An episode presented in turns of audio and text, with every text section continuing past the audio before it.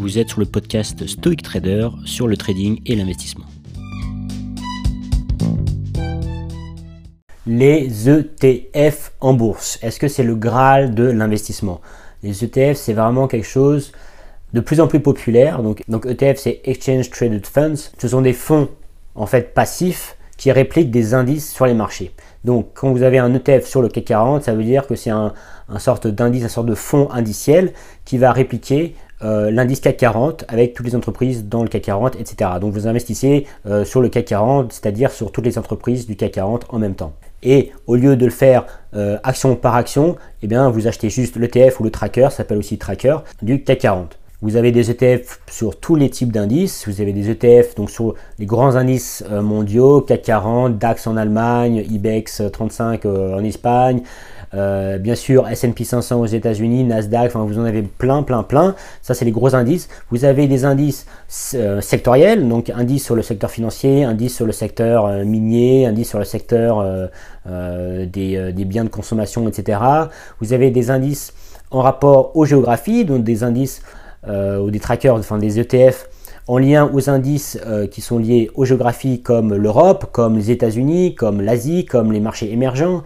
Donc vous avez vraiment plein, plein, plein d'ETF euh, en rapport à plein de stratégies en fait, stratégie géographique, stratégie small cap, big cap, stratégie value ou croissance. Donc en fait, c'est vraiment des instruments super flexibles qui s'adaptent à votre stratégie. Donc au lieu en fait d'aller dans des sociétés de gestion qui vont vous facturer euh, des gros, montants euh, de commission ou de euh, frais de gestion, tout simplement.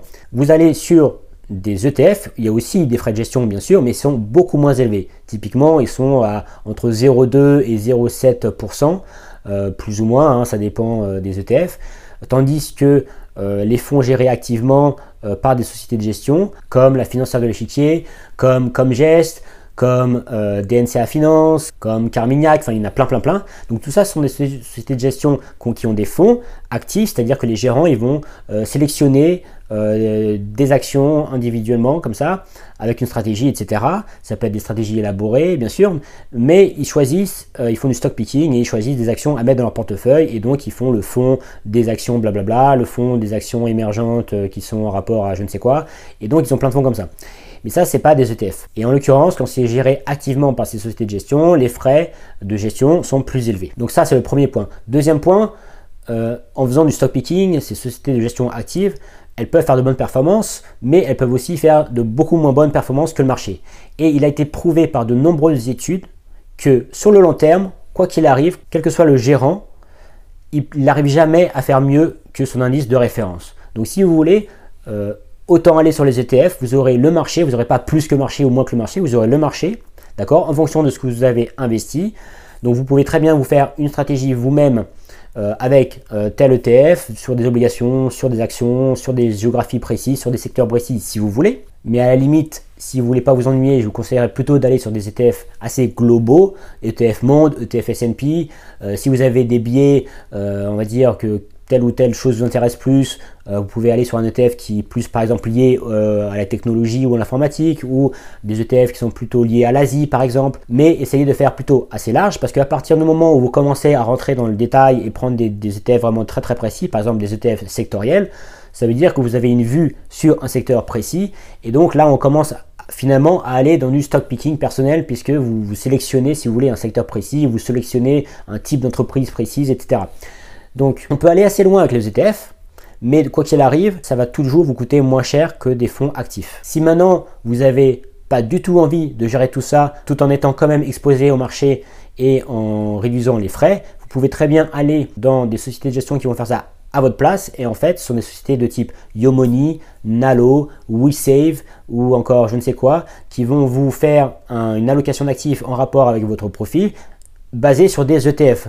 Donc vous aurez un peu euh, le meilleur des deux mondes, vous aurez une allocation par rapport à vos objectifs et par rapport à votre profil, et vous aurez des investissements qui, seront sur des ETF, et donc cela limitera beaucoup les risques et notamment les frais de gestion. À partir du moment où vous allez rentrer dans du stock picking, en l'occurrence sur des actions individuelles dans votre PEA ou votre compte titre, tout de suite le risque il est augmenté de façon euh, peut-être pas exponentielle, mais euh, vraiment le risque augmente. Dans un ETF, vous ne pourrez jamais être en faillite. Il y aura peut-être une, ou deux entreprises dans l'indice en question ou le tracker en question euh, qui va faire faillite, mais, du coup, cette entreprise en faillite, par exemple, elle va être remplacée par une, autre entreprise. Et donc, l'indice lui-même, il ne va pas fluctuer beaucoup, d'accord? Il va peut-être baisser un peu euh, s'il y a des problèmes, mais voilà, le risque, il est vraiment limité, il est lissé sur toutes les entreprises.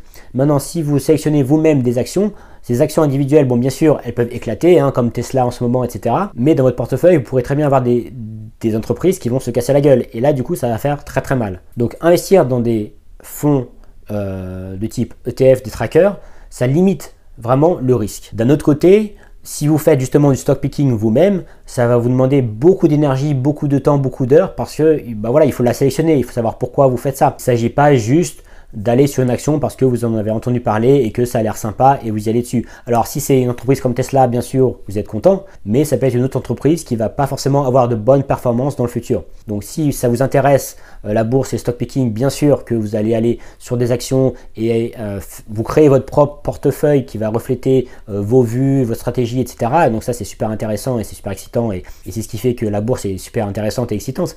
Mais si vous n'avez pas envie de vous casser la tête avec tout ça, que vous n'avez pas le temps, pas l'énergie et que de toute façon, ce que vous voulez, vous, c'est d'être exposé au marché et d'avoir la performance des marchés globalement sans vous soucier du reste, allez plutôt sur des ETF et allez plutôt sur des plateformes comme Nalo, comme Yomoney, comme WeSave ou consort pour avoir une allocation d'actifs sur des ETF et pouvoir tranquillement être investi sur les marchés actions.